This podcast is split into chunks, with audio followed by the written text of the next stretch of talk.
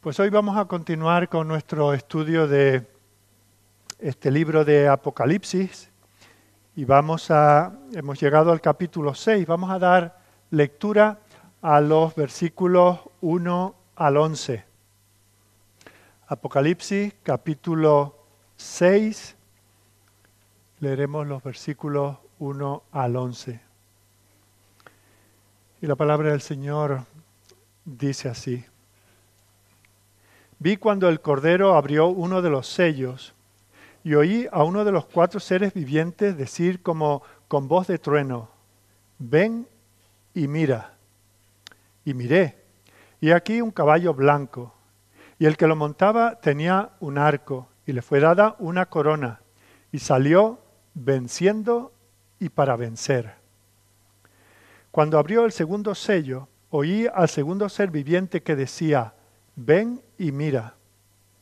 Y salió otro caballo bermejo, y al que lo montaba le fue dado poder de quitar de la tierra la paz y que se matasen unos a otros. Y se le dio una gran espada. Cuando abrió el tercer sello, oí al tercer ser viviente que decía, ven y mira. Y miré, y aquí un caballo negro, y el que lo montaba tenía una balanza en la mano y oía una voz de en medio de los cuatro seres vivientes que decía, dos libras de trigo por un denario y seis libras de cebada por un denario, pero no dañes el aceite ni el vino. Cuando abrió el cuarto sello, oí la voz del cuarto ser viviente que decía, ven y mira. Miré, y aquí un caballo amarillo, y el que lo montaba tenía por nombre muerte, y el Hades le seguía y le fue dada potestad sobre la cuarta parte de la tierra para matar con espada, con hambre, con mortandad y con las fieras de la tierra. Cuando abrió el quinto sello, vi bajo el altar las almas de los que habían sido muertos por causa de la palabra de Dios y por el testimonio que tenían. Y clamaban a gran voz diciendo, ¿Hasta cuándo, Señor, santo y verdadero, no juzgas y vengas nuestra sangre en los que moran en la tierra. Y se les dieron vestiduras blancas, y se les dijo que descansasen todavía un poco de tiempo, hasta que se completara el número de sus consiervos y sus hermanos, que también habían de ser muertos como ellos. Hasta aquí la palabra del Señor que vamos a tratar de considerar en esta mañana. Cuando abrimos un periódico, creo que todavía se, se publican en papel los periódicos. Tal vez alguno de vosotros es un tradicional que, que sigue usando el periódico y cuando no, oímos en la radio, en la televisión, nos informamos en, en, Internet, por cualquier medio.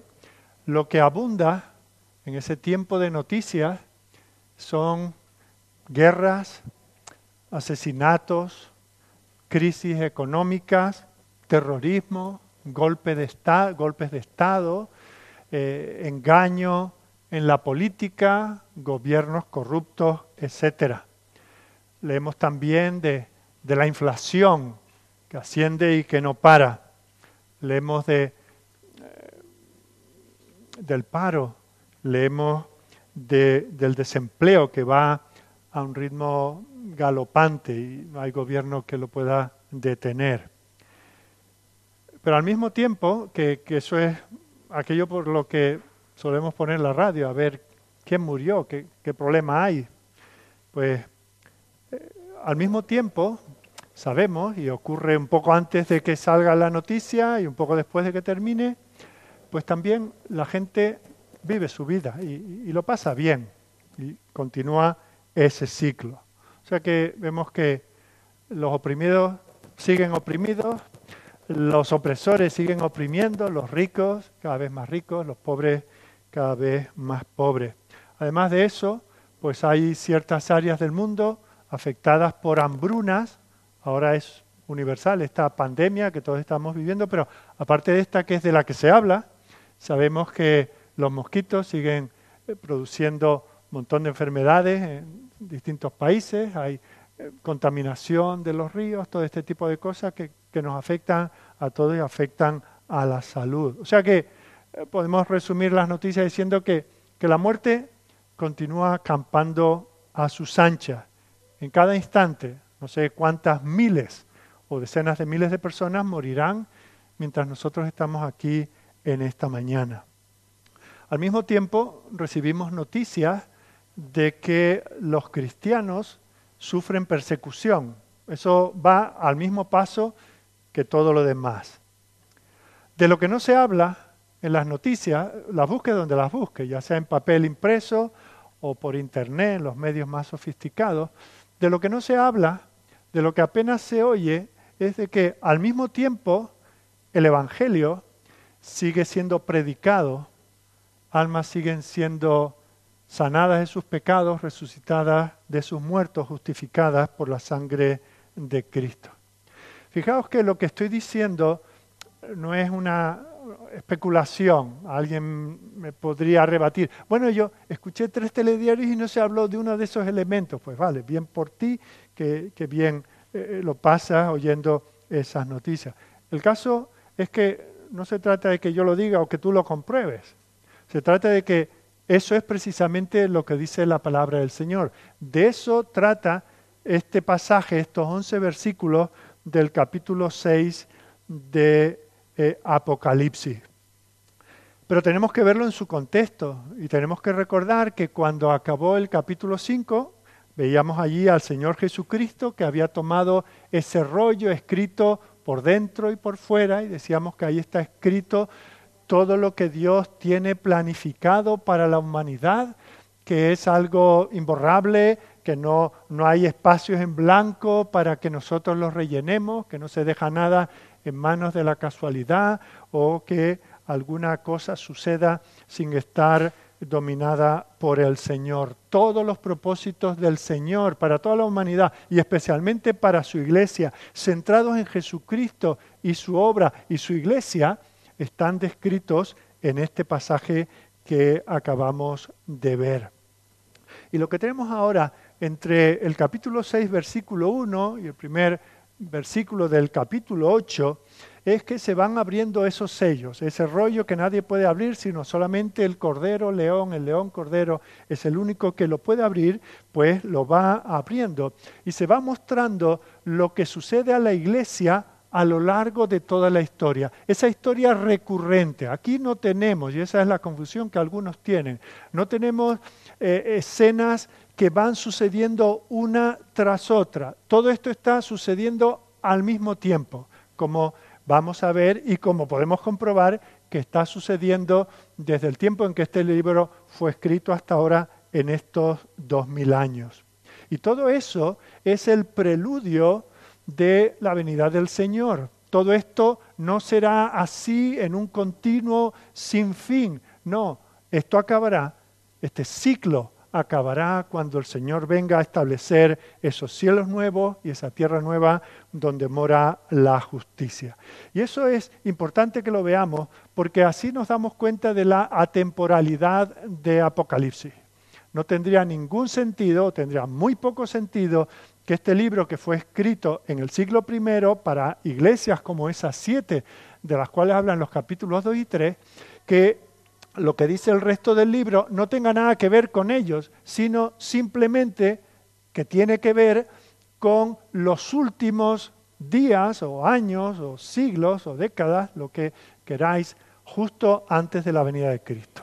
Lo que se relata a lo largo de todo el libro es la historia de la iglesia. Esa historia que está constantemente bajo repetición y que, como digo, lo seguiré enfatizando eh, eh, cada vez que estemos predicando, no estamos viendo aquí una consecución de acontecimientos que caracterizan supuestamente a la iglesia en una época, seguido por otra época de la iglesia, así hasta la venida de Cristo. Todo esto, como vamos a ver esta misma mañana, eh, sucede a lo largo de toda la historia de la Iglesia. Y esta mañana vamos a considerar los primeros cinco sellos que aquí se menciona. Pero vamos a, bueno, hoy no, no doy el orden, aparte que lo tenéis en el boletín, si alguno no lo recibe, que me lo diga y se lo enviamos.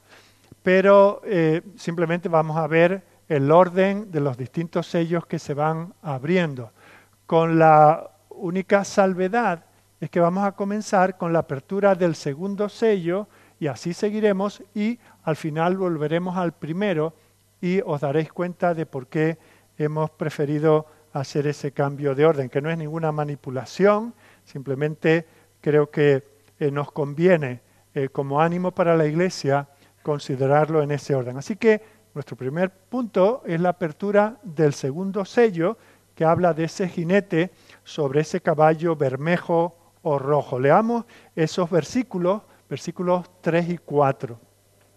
Cuando abrió el segundo sello, oí al segundo ser viviente que decía, ven y mira. Y salió otro caballo, claro, dice otro porque el primero es el que dejaremos para el final, pero salió otro caballo bermejo, y al que lo montaba le fue dado poder de quitar de la tierra la paz, y que se matasen unos a otros, y se le dio una gran espada. Fijaos que con cada uno de los cuatro primeros sellos hay algo común que es un caballo y un jinete, aunque cada sello representa una cosa diferente. Tenemos lo primero que hablar de, los caballos.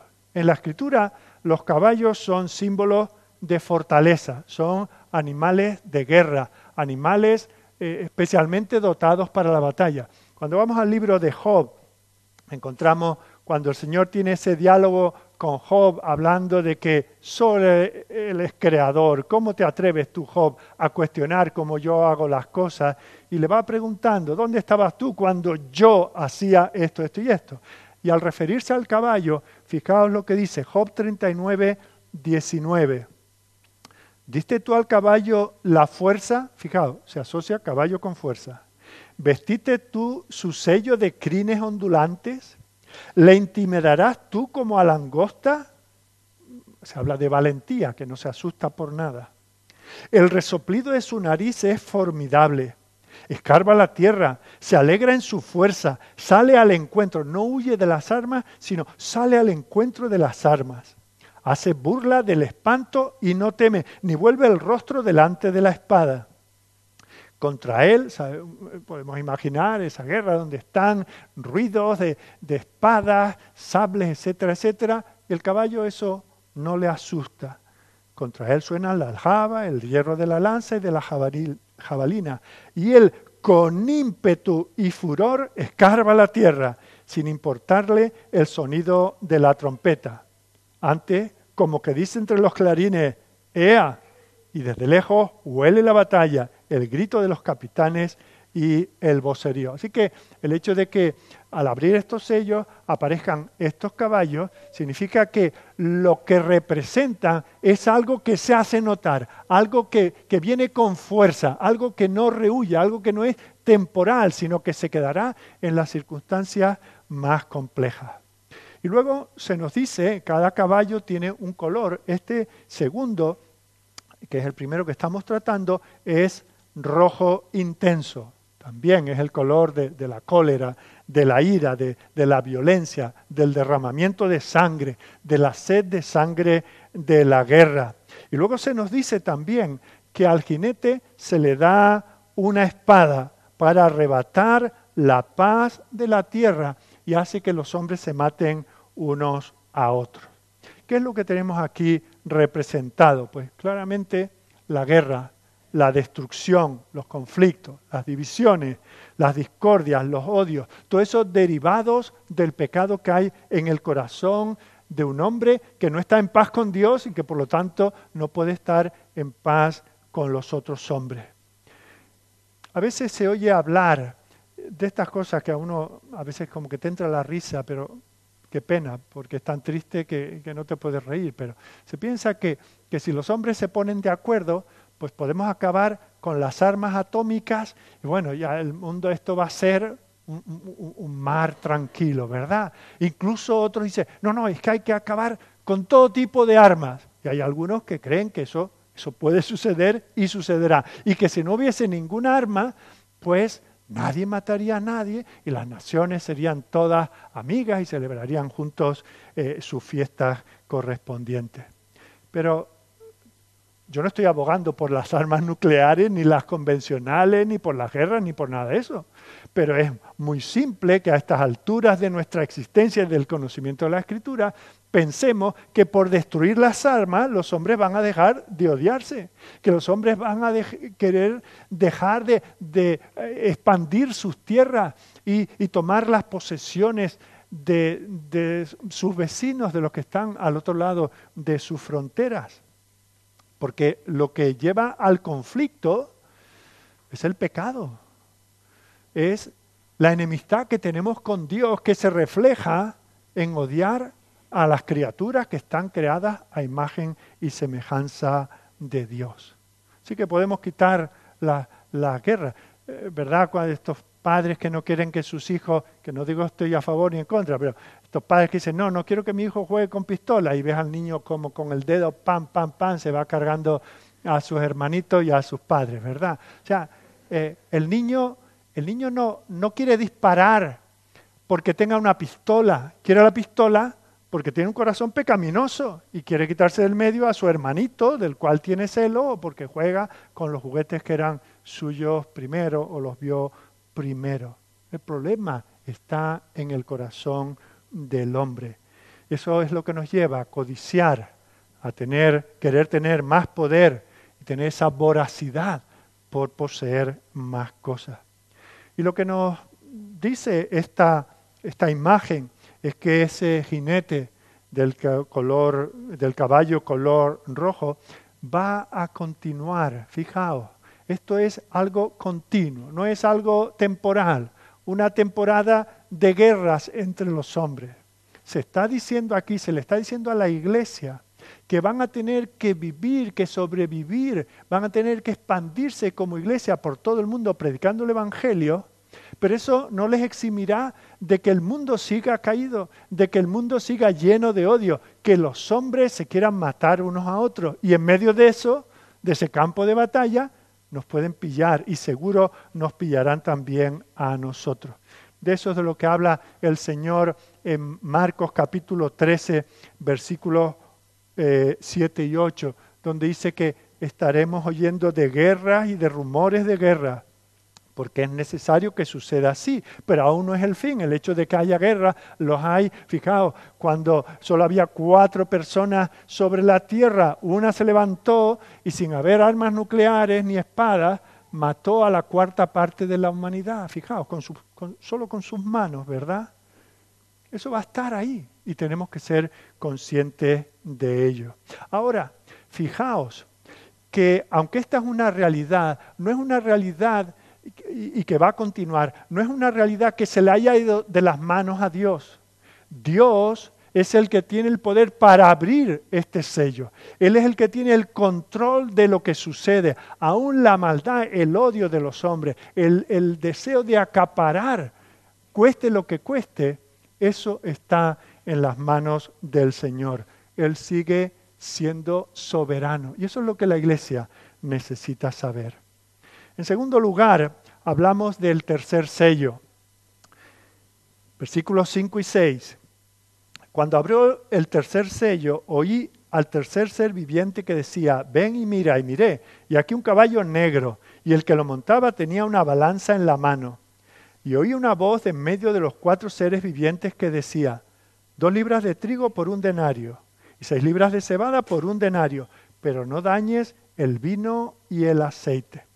Fijaos que en este caso el caballo es de color negro y muy a propósito, ¿verdad? Porque está hablando de la aflicción que sufre la humanidad por medio de hambrunas y de escasez. Aquí hay un retrato de los problemas económicos que son una constante cuando nosotros escuchamos las noticias. Se habla de esa inflación galopante. Hay que comer, pero que se te va el sueldo entero en lo que comes. Hay comida, pero al precio, cosas tan sencillas de primera necesidad como el trigo o la cebada, a un precio que se acaban eh, todos tus recursos. Sin embargo, al mismo tiempo que la vida está tan cara, para otros nunca está demasiado cara. Dice, sin embargo, no dañes el aceite y el vino. Mientras unos apenas llegan a fin de mes, mientras hay esta escasez económica, otros tendrán un banquete, otros tendrán, irán a la parte gourmet del supermercado y comerán las cosas que vienen de más lejos y son más exquisitas. Vivirán lo que se suele llamar la buena vida, no le faltará ninguna diversión.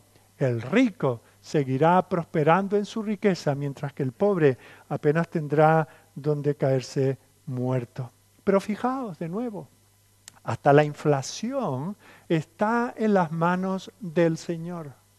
Y eso es importante y la iglesia lo tenía que saber. La iglesia del primer siglo y hasta ahora tiene que saber que nuestra economía está en las manos del Señor, que esto no es un asunto que como Él solo se dedica a las cosas espirituales, lo ha dejado en manos de los hombres y claro, según el gobierno de turno y según la mano más rota o menos rota que tú tengas, pues así será tu suerte. No, el Señor es el que provee el pan, Él provee para todos, la tierra provee para todos. Pero esa escasez, ese juicio por medio de la escasez, es una muestra de que solo en el Señor vamos a tener satisfacción. Sea que nos dejemos todo el sueldo o una milésima parte de él en comprar y comer las cosas más básicas o más exquisitas, todo esto, estas realidades, nos dicen que nosotros debemos anhelar el pan de vida que es el Señor. Fijaos que él mismo nos dice allí en Juan 6, 27, trabajad no por la comida que perece, sino por la comida que a vida eterna permanece, la cual el Hijo del Hombre os dará, porque a éste señaló Dios el Padre. O sea que si recapitulamos, vemos como el Señor está diciendo que mientras dure esta vida de este lado de la eternidad, seguirá habiendo situaciones de guerra, de conflictos bélicos, conflictos entre personas. También habrá este asunto de la economía, que tendremos dificultades para llevarnos un trozo de pan a la boca. En tercer lugar, vemos lo que se nos dice respecto al cuarto sello. Volvemos a leer los versículos 7 y 8. Cuando abrió el cuarto sello, oí la voz del cuarto ser viviente que decía, ven y mira. Miré y aquí un caballo amarillo, y el que lo montaba tenía por nombre muerte, y el Hades le seguía. Le fue dada potestad sobre la cuarta parte de la tierra para matar con espada, con hambre, con mortandad y con las fieras de la tierra. Fijaos que nosotros, eh, un caballo amarillo, uno piensa, o sea, algunos de vosotros ya habéis venido de amarillo, nos imaginamos ese amarillo eh, chillón, ¿verdad? Pero es, un, color pálido, esa, es la idea. Y hablamos de la palidez, vemos una persona, uy, estuve en el hospital a ver a fulanito, está pálido, tiene el color de la muerte, decimos, ¿verdad? Se asocia ese, ese color. Y eso eh, es lo que nos muestra aquí. Este jinete dice que se llama muerte y que le sigue el Hades, el lugar de los muertos, sin discriminar aquí si es en la presencia del Señor o aquellos que están lejos de Cristo en, en el infierno. Así que fijaos lo que se nos dice aquí, que mientras dure este periodo entre la marcha de Cristo, el ascenso de Cristo a los cielos y su regreso, la muerte va a estar ahí, campando a sus anchas. Y ya sea por una guerra, ya sea por una bomba de un terrorista, ya sea por la pistola de un atracador, ya sea por una pandemia como la que estamos viviendo, ya sea por un pequeño microbio, por un accidente aéreo, un accidente de tráfico, ya sea por lo que llamamos muerte natural, la muerte va a estar presente. Y los cristianos debemos de saberlo. La muerte va a estar acompañándonos, siempre va a estar ahí al acecho de su puerta, de su presa. Pero fijaos, de nuevo, lo importante que tenemos que ver es que aquel que está sentado en el trono es el que tiene el poder de la muerte. Se suele decir, nadie se muere en la víspera, ¿verdad?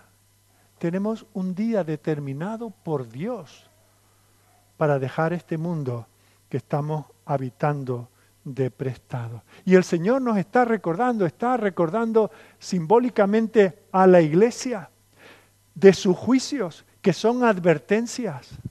Recordáis que, claro, nosotros siempre pensamos en el diluvio, en Sodoma y Gomorra, etc. Pero fijaos cómo el Señor en una ocasión habla a sus discípulos y aquellos que le querían oír. Y le habla de dos circunstancias. Una que podríamos llamar accidental, cuando cayó una torre y mató a unos cuantos. Y dice, ¿pensáis que eran peores que vosotros? Antes, si no os arrepentís, todos pereceréis igualmente. Y habla de otro caso, en que alguien estaba en el acto de adoración, una serie de personas, y fueron asesinados sin considerar que estaban en el altar. Y el Señor vuelve a hacer la misma pregunta. Tenemos que saber que la muerte está también ahí esperando a cada uno de los mortales que hemos vivido, pisado este mundo. Y eso nos llega nos lleva en cuarto lugar a la apertura del quinto sello. Vamos a leer los versículos 9 al 11. Cuando abrió el quinto sello, vi bajo el altar las almas de los que habían sido muertos por causa de la palabra de Dios y por el testimonio que tenían. Y clamaban a gran voz diciendo, ¿Hasta cuándo, Señor Santo y verdadero, no juzgas y vengas nuestra sangre en los que moran en la tierra? Y a estos dice, y se les dieron vestiduras blancas, y se les dijo que descansasen todavía un poco de tiempo hasta que se completara el número de sus consiervos y sus hermanos, que también habían de ser muertos como ellos. Aquí hay una diferencia, ¿verdad?, con el modelo que hemos estado viendo aquí. Aquí no se menciona ningún caballo de ningún color, no se menciona ningún jinete, pero sí se menciona algo que es una señal de los tiempos, otro retrato muy realista del pasado, del presente y del futuro hasta el regreso de Cristo, que es la persecución de los cristianos. La persecución hasta el punto de la muerte, no hasta el punto y ahí no llega, no, hasta el punto de morir como mártires por la fe.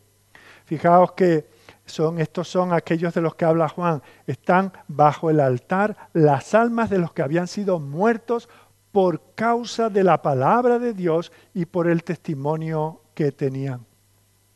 Fijaos, el Señor está advirtiendo a la iglesia, aquellas siete iglesias que hemos estudiado en su momento, y a la iglesia a lo largo de la historia, que la persecución sería una característica esperable habitual. Habrá momentos con más virulencia, otros con menos. Habrá periodos y zonas, lugares determinados donde la iglesia gozará de un poco menos de presión por parte de los enemigos de Dios y de los enemigos de su esposa, la iglesia. Pero de ese desprecio por Dios surge el desprecio por su pueblo. Y esto nos lleva a recordar lo que también dijo el Señor a sus discípulos en Juan capítulo 15, versículos 18 en adelante. Les dice, si el mundo os aborrece, sabed que a mí me ha aborrecido antes que a vosotros. Fijaos, no, que, no se os queden los ojos como platos diciendo, ay, la gente nos aborrece, la gente nos persigue, ¿no? Dadlo por ello, por hecho. ¿Por qué? Porque a mí me han aborrecido fuerais del mundo, el mundo amaría lo suyo, pero porque no sois del mundo, antes yo os elegí del mundo, por eso el mundo os aborrece. Acordaos de la palabra que yo os he dicho, el siervo no es mayor que su Señor. Si a mí me han perseguido, también a vosotros os perseguirán. Si han guardado mi palabra, también guardarán la vuestra. Mas todo esto os harán por causa de mi nombre, porque no conocen al que me ha enviado. Fijaos, esta es la realidad que dice el Señor. Pero dentro de esta realidad, que como eh, los problemas económicos y como las guerras y como eh, la muerte en sus diferentes maneras en que nos puede visitar, esto también está en las manos del Señor. Esta realidad también está gobernada por el Señor. Fijaos que estas personas están muertas, pero no están derrotadas, viven delante del Señor. Ya lo había dicho él, y lo tenemos en Mateo 10, 28. No temáis a los que matan el cuerpo, mas el alma no pueden matar. Fijaos. De hecho, hay un detalle, un detalle que se le da a Juan, y es que estos, estos mártires de la fe, los mártires de la iglesia, a lo largo de todos los tiempos, dice que están bajo el altar. ¿Qué importancia tiene esto? Bueno, nosotros sabemos, si vamos por ejemplo al libro de Levítico, encontramos que la sangre de los animales sacrificados tenía que derramarse en la base del altar, allí a los pies del altar. Eh, la enseñanza del Señor es que la vida está en la sangre. Y estos habían derramado su sangre como un sacrificio, no, no, se habían inmolado ellos mismos, no habían cometido suicidio eh, para una mm, e-, estrategia o bendición espiritual, no, habían sido muertos, otros los habían matado. Pero para el Señor esto era como un sacrificio que a Él le resulta agradable. De hecho, eso es lo que el lenguaje de las Escrituras. Por ejemplo, el apóstol Pablo, sabemos que él sufrió mucha persecución, sufrió de parte de los judíos, de parte de los romanos, donde quiera que iba encontraba dificultades y él ya se está haciendo mayor y él está escribiendo desde la cárcel. Y mirad lo que dice a los filipenses en la carta a los filipenses versículo 2, 17, viendo que ya está cercano Ah, no, se va a morir de un infarto, no se va a morir de, de ancianito, ¿verdad? No, va a ser ejecutado. Pero él mira eso y dice, aunque sea derramado en libación sobre el sacrificio y servicio de vuestra fe, me gozo y regocijo con todos vosotros. Él está dando su vida hasta la última gota, hasta el último minuto por el Señor y por su iglesia. Así que no se quiere aferrar a su vida, no valora más su vida que su ministerio y servicio a su Señor.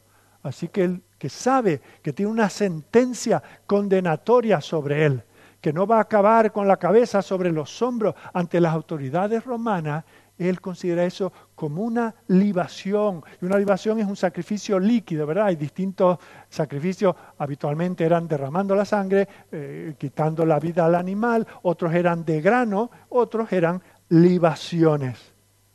Esto nos recuerda lo que dice el salmista en el Salmo 116, estimada es a los ojos de Jehová la muerte de su santo. Fijaos, mientras todo esto está ocurriendo, y mientras los cristianos están muriendo como mártires, el Señor que reina desde su trono, el Cordero que es al mismo tiempo el león de Judá, no está mirando y dice, ay, que me lo matan, que me lo... Ay, otro que he perdido. No, no. El Señor estima. El Señor tiene escrito cómo nosotros vamos a dejar este mundo. Está escrito todo lo que nosotros le vamos a servir a Él. Y si damos nuestra vida en servicio a Él, no es una pérdida. Por eso dice, no temáis a los que matan el cuerpo. Porque los que mueren de esta manera, ¿dónde están? Están en la presencia del Señor. Luego se nos da un detalle en el versículo 10 que para algunos resulta un poco chocante y de hecho entre teólogos y comentaristas y predicadores hay cierto debate eh, por lo que claman. Fijaos, no es hoy, no vamos a hacer un estudio de cómo están las almas de los creyentes que han muerto, pero bueno, aquí de momento vemos que están en la presencia del Señor y que están en un estado consciente, incorpóreo, porque solo están sus almas, pero están allí. Y, y tienen comunión con el Señor, hablan con el Señor. Y dice que clamaban a gran voz diciendo, ¿hasta cuándo, Señor Santo y verdadero, ¿Hasta cuándo no juzgas y vengas nuestra sangre en los que moran en la tierra? Algunos dicen, ¿cómo es posible que aquí estén estas almas ya en la presencia del Señor y estén clamando venganza? Bueno, ese no es el sentido de lo que aquí se está diciendo. Recordemos que nos dice el apóstol que estar con Cristo es muchísimo mejor, para un cristiano morir, ya sea de viejo, que un día deja de respirar, se va a la presencia del Señor, o sea que muere en un atentado mientras está celebrando un culto en la iglesia, vemos como su vida como su muerte están en las manos del Señor. Y lo que se está tratando de expresar aquí es que si bien estar con Cristo es muchísimo mejor, esas almas claman por aquellos sus hermanos. Están disfrutando de un gozo pleno en la presencia del Señor. Es interesante cómo la confesión de fe bautista de 1689, de la cual leemos algunos párrafos en cada culto, al hablar de las almas de los creyentes que fallecen, dice, las almas de los justos, siendo entonces hechas perfectas en santidad, son recibidas en el paraíso donde están con Cristo y contemplan la faz de Dios en luz y gloria, esperando la plena redención de sus cuerpos. La muerte se convierte para el cristiano en un aliado ese enemigo nuestro ya perdió su aguijón cuando Cristo acabó con el poder de la muerte. Así que ahora simplemente sirve como el tránsito para llevarnos a la presencia del Señor, lo cual es muchísimo mejor. Así que no, no querramos entrar en un conflicto. Aquí están estos santos, estos mártires en plan vengativo. Hemos de entender que tenían o tienen el mismo espíritu que tuvo el Señor Jesucristo cuando estaba muriendo o el que estuvo el que tuvo Esteban, ¿verdad? Cuando está a punto de ser lapidado. Jesús le dice al Padre, "Perdónalos porque no saben lo que hacen."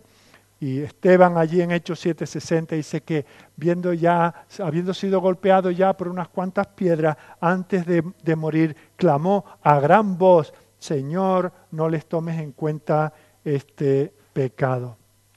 Así que más que un grito de venganza, vemos que como aquí hay un anhelo profundo, apasionado y agonizante por el día en que la iglesia del Señor sea librada de esta situación y todos los cristianos y, los mártires, eh, por decir de alguna manera, eh, especialmente estarán triunfantes delante de sus enemigos. Ese día en que puedan dirigirse a Él llamándolo así, Señor Santo y verdadero.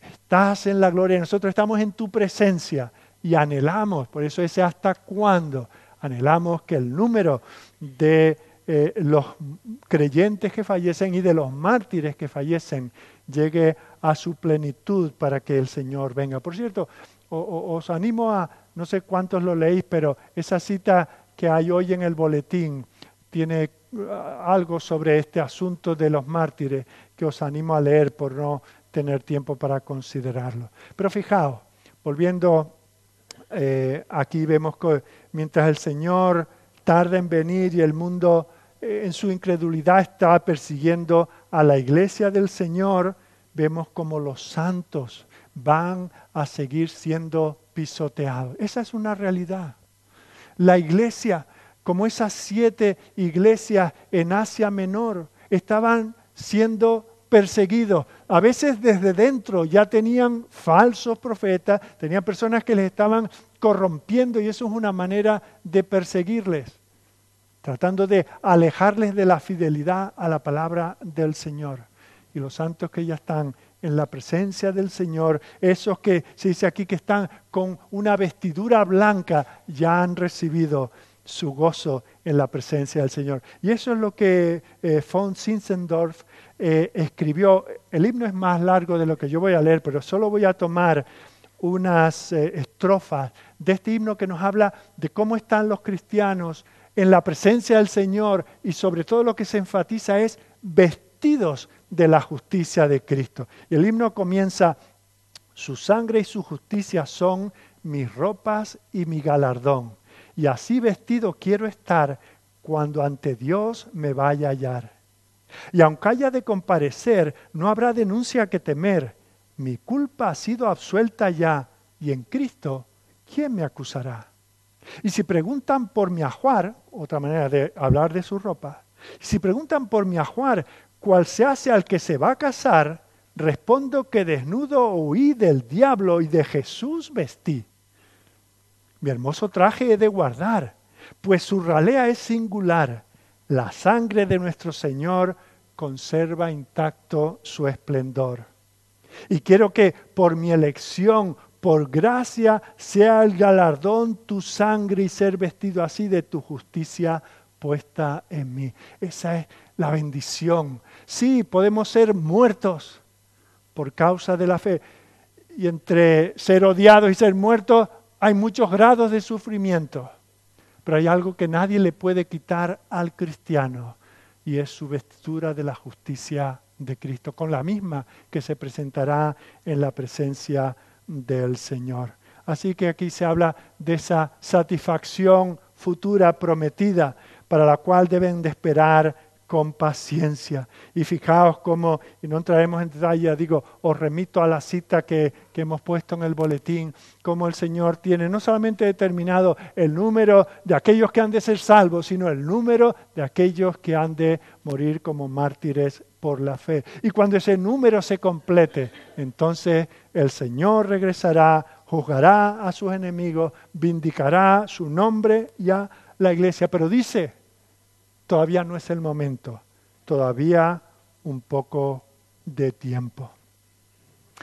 En quinto lugar, llegamos por fin a los primeros versículos y enseguida veréis por qué hemos dejado esta apertura del sello para el final. Aquí vamos a encontrar ese jinete que va sobre un caballo blanco. Leamos los versículos 1 y 2. Vi cuando el Cordero abrió uno de los sellos y oí a uno de los cuatro seres vivientes decir como con voz de trueno, ven y mira. Y miré, y aquí un caballo blanco, y el que lo montaba tenía un arco, y le fue dada una corona, y salió venciendo y para vencer. Fijaos que los sellos anteriores han descrito un cuadro muy desolador. Guerras, hambruna, carestía, muerte por enfermedades y, otras cosas, persecución por causa de la fe. Y eso es un cuadro muy realista. Tenemos entre nosotros un profesor de historia preguntarle cuál ha sido la característica de la iglesia a lo largo de los siglos. Ha sufrido todo esto. Esto no es solamente la historia de algún momento en estos 20 siglos de vida de la iglesia. Todo esto ha sido constante, pero al mismo tiempo Fijaos que si solo tuviésemos esas visiones de esos cuatro sellos, diríamos, oye, pero aquí falta algo. Porque la realidad es que la iglesia sigue adelante en medio de todo esto. Y por eso hemos dejado para el final la apertura de este sello, de este primer sello. Y lo que se nos dice aquí, que lo que se ve, quien sale, es un caballo blanco sobre el cual hay un jinete que sostiene un arco y se le da una corona y dice, y salió venciendo y para vencer. Bueno, a la hora de interpretar esto hay tantas interpretaciones como intérpretes prácticamente. Algunos lo interpretan como el propio Señor Jesucristo, pero posiblemente esa no sea la interpretación correcta, porque aunque hay similitudes con lo que en su día veremos en el capítulo 19, donde se presenta al Señor eh, cabalgando sobre un caballo blanco. Fijaos que en este caso el Señor está ahí abriendo los sellos, no abre este sello, este primer sello, para Él mismo salir venciendo y para vencer. Lo que sí representa esta imagen es el Evangelio. Al mismo tiempo que hay guerras, que hay enfermedades, que hay gente que se muere de hambre, al mismo tiempo que hay tantas dificultades y que la iglesia está siendo perseguida. Hay otra realidad. Y es que mientras eso sucede, la iglesia sigue adelante. El Evangelio sigue siendo predicado. Estas son buenas noticias. Esto es ni más ni menos lo que nosotros necesitamos. Porque tenemos la tendencia a quedarnos y decir, uy, qué mal están las cosas. Y cuando leemos noticias, esto, incluso tenemos aquí en España varios periódicos digitales evangélicos. Y la mayor parte, no me atrevo a decir porcentajes, pero del noventa y tantos para arriba, son de problemas, situaciones, que cierran una, una, iglesia en tal sitio aquí en España, que prohíben no sé qué, o que le cierran el canal a un predicador porque ha dicho no sé qué, o, porque en tal sitio pues están en estos países musulmanes, eh, incitan a las masas contra la iglesia. Es que se crecen los protestantes como las moscas. Y claro, la gente ve las amenazas y van contra ellos, los persiguen, les cierran las iglesias o se las queman. E, e, e, eso es lo que oímos. Pero no oímos que al mismo tiempo la iglesia sigue adelante. El Evangelio poderoso sigue siendo predicado.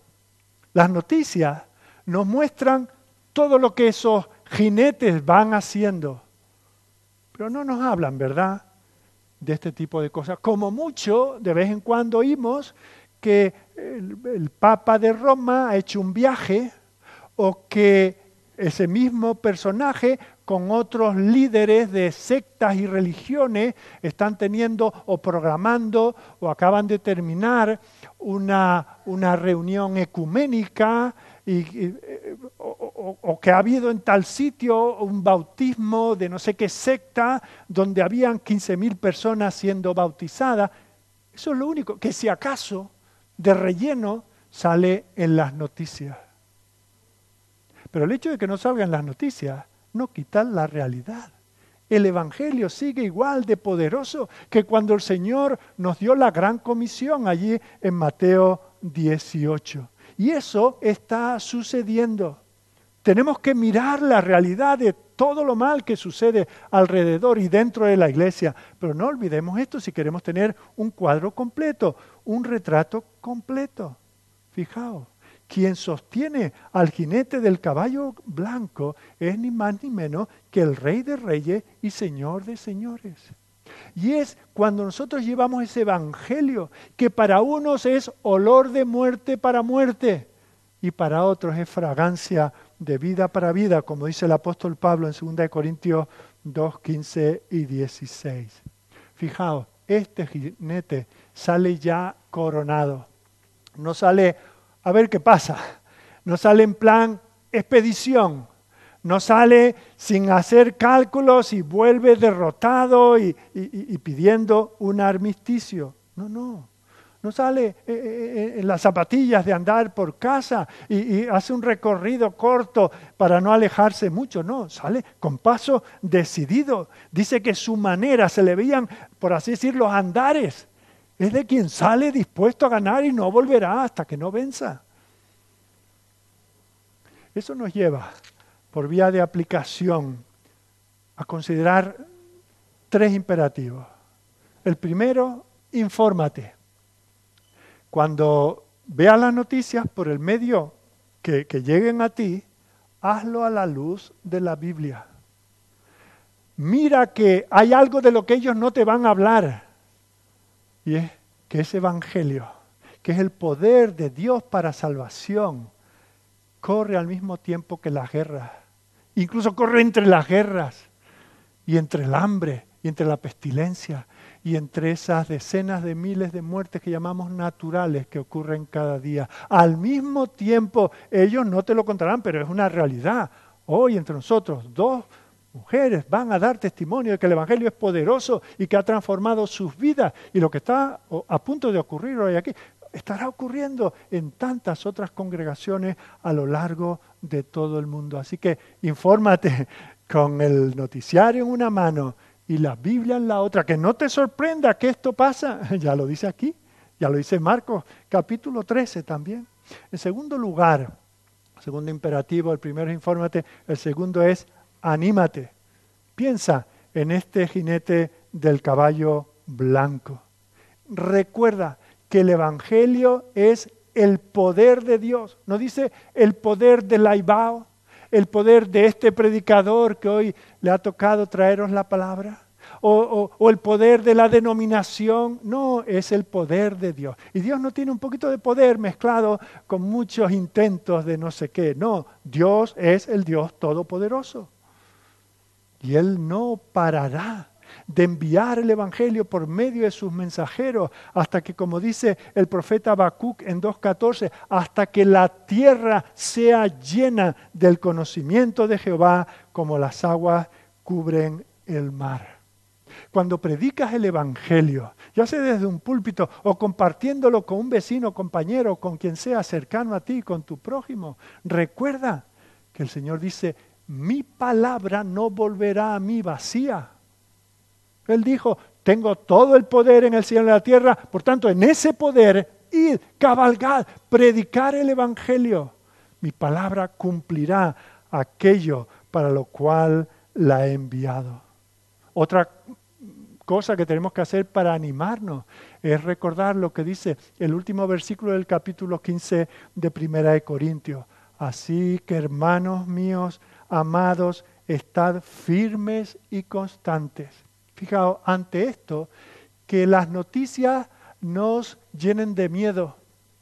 No os quedéis pensando en que esto no tiene solución, en que aquí somos muy pocos comparado con, con la población de la ciudad o de la nación lo poco que hagas predicando el Evangelio, no contando tus historias, ni lo bien que se pasa en los cultos aquí, ni lo bien que cantamos cuando lo hacemos, nada de eso. Es el Evangelio, cuando predicamos el Evangelio puro y solo el Evangelio.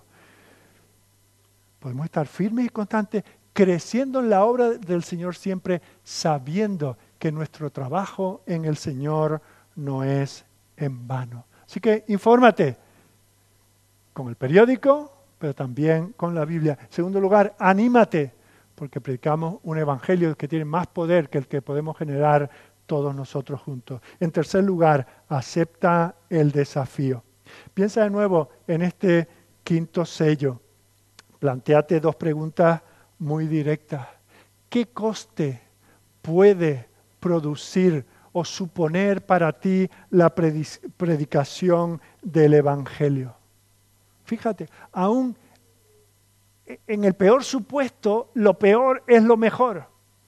Si por predicar el Evangelio el Señor te llama para contarte como uno de sus mártires, no has perdido nada. Estás entregado como una libación, como un sacrificio para el Señor.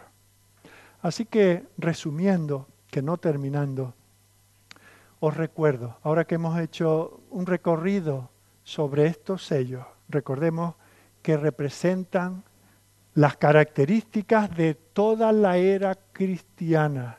No representan una cadena de sucesos que ocurre uno tras otro. Siempre, ya pasaba en el primer siglo y en cualquier siglo de la historia, y pasa entre nosotros. De hecho, ese concepto del siete, recordemos que habla de integridad, de totalidad, de completitud.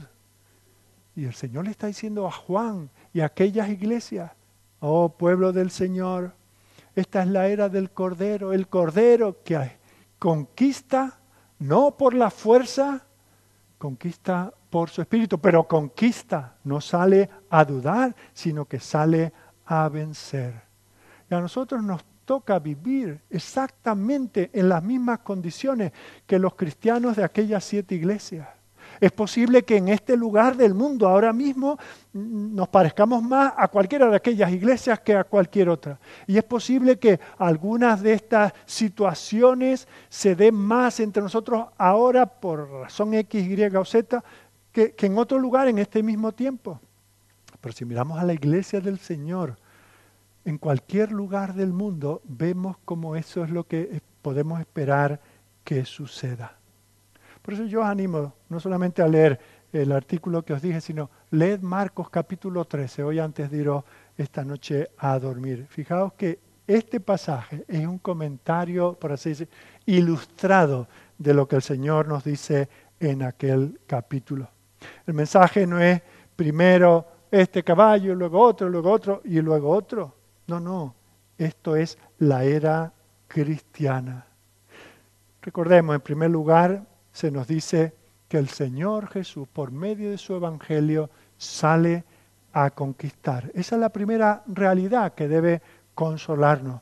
En segundo lugar, vemos como hay una gran multitud. Fijaos, se cuentan por millares y por millones. Aunque aquí parezca que la iglesia es poca, que esté siempre de, con andamios y con montones de cemento y de arena y todo provisional y estemos todos sin terminar y con más defectos que virtudes, con todo el Señor está recogiendo su iglesia. Y ninguna de estas cosas que hemos visto impide el avance de la iglesia en ningún momento, lo cual nos llega también a recordar que la salvación es del Señor deberíamos temblar y temer y llorar y desesperarnos si dependiera de nosotros. Imagina que el avance de la iglesia en el mundo mundial dependiera de ti y de mí. Vamos a decir de los dos juntos. Vamos a suponer que dependiera de todos nosotros juntos. Sería, estamos abocados al fracaso, ¿verdad? Pero hay alguien que está en el trono que ha salido, ha enviado en una misión de conquista inevitable, invencible, a aquellos que llevan el Evangelio.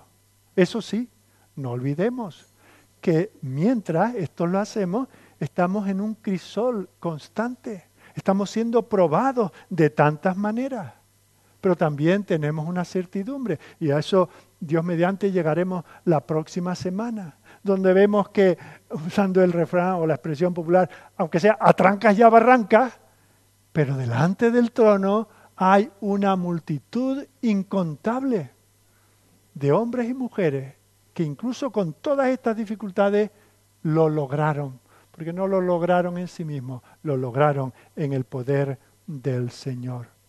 El capítulo comienza con el Evangelio montado como en un caballo blanco, esperando la línea de salida, dando eh, eh, eh, esa respiración ya agitada, ese caballo que no rehuye, quiere salir.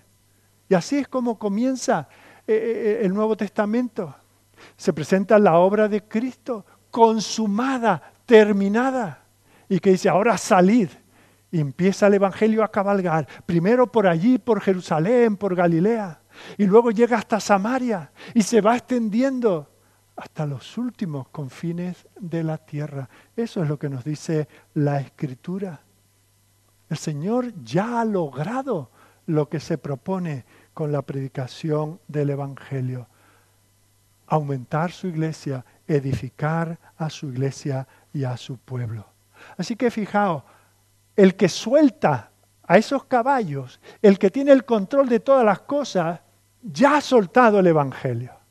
No es que en medio de todo ese refriego que hay, sale el caballo temblón como su jinete diciendo, y por aquí no, que se oyen ruidos de sable. No, primero sale. El Evangelio se predicó desde Génesis 3.15, cuando parecía que el mundo estaba perdido, el hombre lo había puesto patas arriba, y el Señor comienza ya a hablar de una guerra pondré enemistad, le dice a la serpiente, entre ti y la simiente. Y habrá una lucha encarnizada, pero no será entre iguales. Uno recibirá un golpe mortal, pero el otro será destruido. Y eso ha continuado a lo largo de los siglos. Y la iglesia del Antiguo Testamento vivió exactamente una situación semejante. Ellos apuntando al Señor que habría de venir, nosotros mirando atrás al Señor que ya terminó su obra. Así que no estemos con ese pesimismo diciendo, bueno, la obra del Señor, este es el día de las cosas pequeñas, un poquito aquí, un poquito allá. Hasta el punto nos hemos creído esa trola que cuando oímos que en tal lugar ah, el Señor está bendiciendo, bueno, algo raro hay. O no es el verdadero evangelio o, o están exagerando las cifras. Es que no nos creemos que el Señor se ha obrado en nosotros, ¿por qué no puede obrar en otros en otro lugar? ¿Por qué tenemos que estar poniendo en duda lo que tendríamos que ver como, oye, que es lo natural? Que a esta gente se le predicó el Evangelio y lo normal es que el Evangelio, acompañado por el Espíritu Santo, produzca una explosión que quebrante estos corazones de piedra. No nos sorprendamos, esto lo está diciendo aquí el Señor. Claro, cuando miramos, por así decir, las noticias locales, es lo que le pasaba a aquellas iglesias. Eh, oye, ¿te has enterado a Juan que, lo han encarcelado? ¿Y dónde está? No, se lo han llevado al exilio, a una isla que es un campo de concentración del cual no se puede salir. Oh, pues si, si ya han empezado con los apóstoles, ¿qué será de nosotros? Ve preparándote. Estaban atemorizados. Y como esa iglesia, todas, si nos miramos a nosotros mismos y a nuestra debilidad, temblaremos sin parar.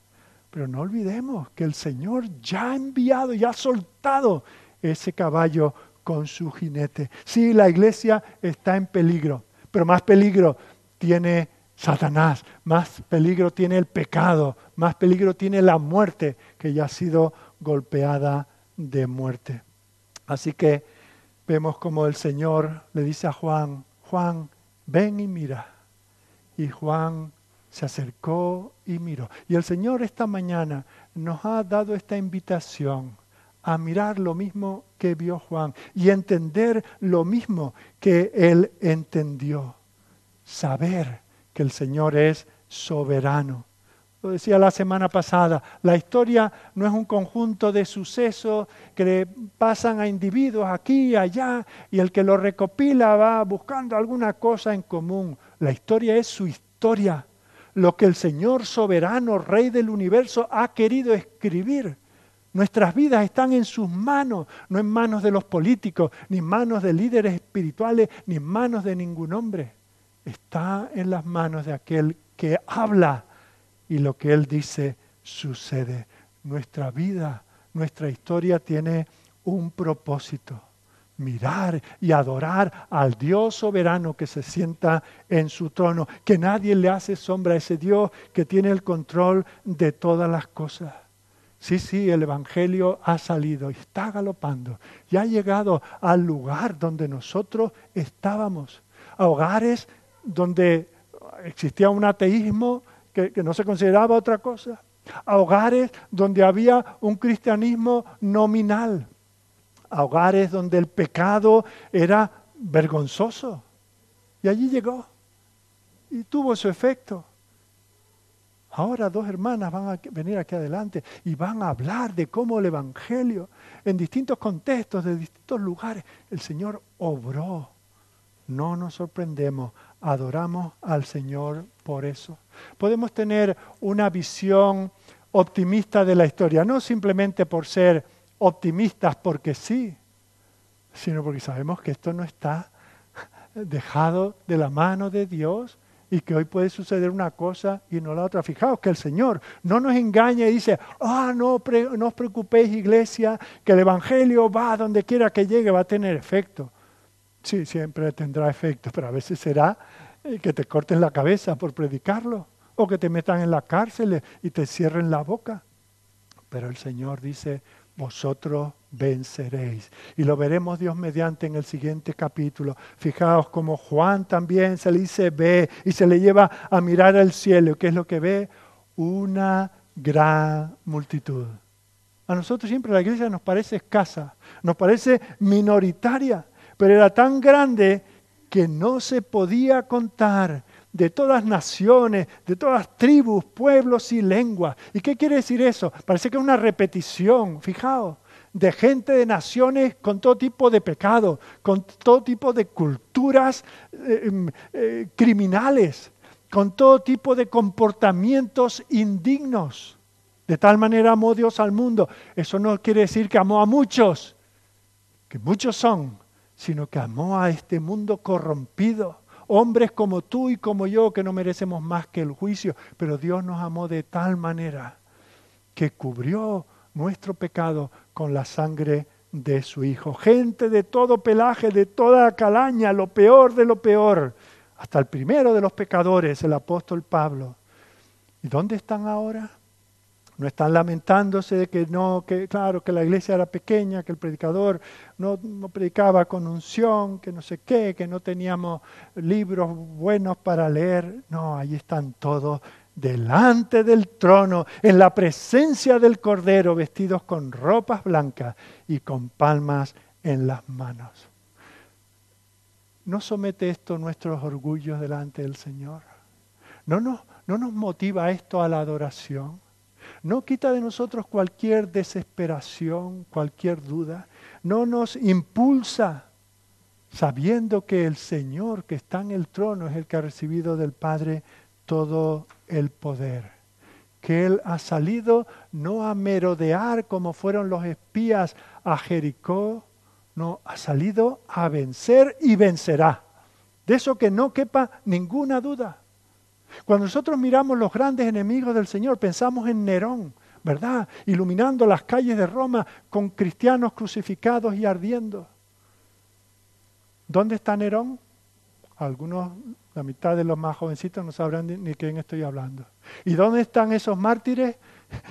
A los pies del trono del Señor. En la presencia del Señor. Y Hitler fue un tormento hace 80 años por toda Europa y dejó generaciones marcadas, pero ¿dónde está? Pudriéndose en el infierno. ¿Y dónde están los cristianos que fueron perseguidos por causa de su fe? Están con esos otros mártires en la presencia del Señor. esa es la realidad. Eso nos debe animar a nosotros. El Señor ha visto imperios levantarse y los ha hundido. Y ha visto levantarse falsos maestros y están ya en el olvido. No olvidemos esto nunca. El Señor reina. Eso lo tenemos que repetir cada día. Cuando nos venga el mínimo bajón de ánimo, nuestro Señor reina. Somos conscientes. Nos tocan vivir tiempos difíciles. Van a seguir habiendo plagas. No nos sorprendemos. Pero no lo miramos como los derrotados, como los abatidos, como los temblorosos, confiando en que esta medicina o este partido político o, este plan de pensiones nos va a resolver la existencia. Todo eso también está en las manos del Señor. Y Él puede hacer que todo lo que tienes te lo tengas que gastar en medicinas o que te lo puedas gastar en banquetes suntuosos. Eso está en las manos del Señor lo que nos consuela. Y esta porción de la palabra nos anima, no mirando al final de los tiempos, la realidad de este tiempo. Compartimos con las iglesias del Nuevo Testamento y, en, estos 20 siglos esas tribulaciones, esas dificultades, pero también la victoria segura. Están delante del Señor lo cual es muchísimo mejor. Quiera Él bendecirnos, quiera Él darnos entendimiento de estos pasajes, que veamos el libro de Apocalipsis como escrito hoy para gente de hoy. Estas son las noticias que no caducan. Las leeremos dentro de una década y nos dirá lo mismo, que el mundo sigue igual de mal, pero no loco, no desbocado, el único que va desbocado es el Evangelio. Demos gracias al Señor y pongámonos en sus manos para ser instrumentos de este Evangelio glorioso que no depende de la capacidad que tengamos para expresarlo. Es poderoso en sí mismo. Abramos las puertas a este león, que corra. Él sabrá lo que tiene que hacer. Vamos a orar. Bendito Señor y Dios, nos complace leer porciones como esta de tu palabra. En principio pueden parecer complejas, pero Señor, tú que la inspiraste, haces que esta misma palabra tenga claridad en nuestras mentes y nuestros corazones y nos mueva a la adoración. Señor, qué bueno que por encima de cualquier dificultad y prueba que nosotros podamos experimentar, que son reales, Señor. Algunos hermanos nuestros han perdido mucho, sus trabajos, sus familias, su libertad. En estos mismos momentos, Señor, hay tantos lugares en el mundo que los cristianos sufren por causa de la fe. No somos ajenos a esas realidades, pero hay otra que las puede a todas ellas, y es que tú sigues gobernando y abriendo esos sellos y dirigiendo el curso de la historia. Señor, gracias porque en este orden de cosas tú nos has puesto del lado vencedor. No por nada en nosotros, Señor, por tu pura gracia. Señor, queremos pasar el resto de nuestra vida aquí proclamando estas verdades para tu gloria, disfrutando de ellas y también, Señor, llevándolas a aquellos que están en el lado equivocado de Dios, en el lado que solamente le espera el juicio, solamente le espera la condenación ten misericordia de ellos, Señor, te suplicamos. Bendice a aquellos, Señor, que se obstinan en dejar pasar un día tras otro, eh, dando de lado el Evangelio, los llamados que el Señor está haciendo a sus corazones. Señor, que pronto llegue el día en que ellos se rindan delante de ti, sean quebrantados por tu Espíritu y procedan al arrepentimiento y la fe. Continúa con nosotros, Señor, en el resto de este culto pues te lo pedimos en el nombre de tu Hijo. Amén.